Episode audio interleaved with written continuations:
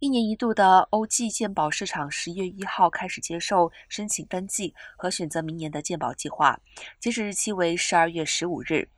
参与者可以加入健保网站 healthcare.gov 进行选择。全美约一千四百五十万人通过健保市场购买此可负担医疗保险。由于依照九千亿元疫情纾困法的资助延期后，保费补贴可持续到二零二五年。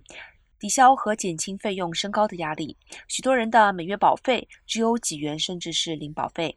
拜登政府希望借此将没有保险的人数降至史上最低。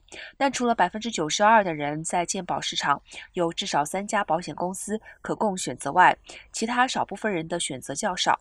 九个州中至少一个郡仅有一家保险公司可供选择。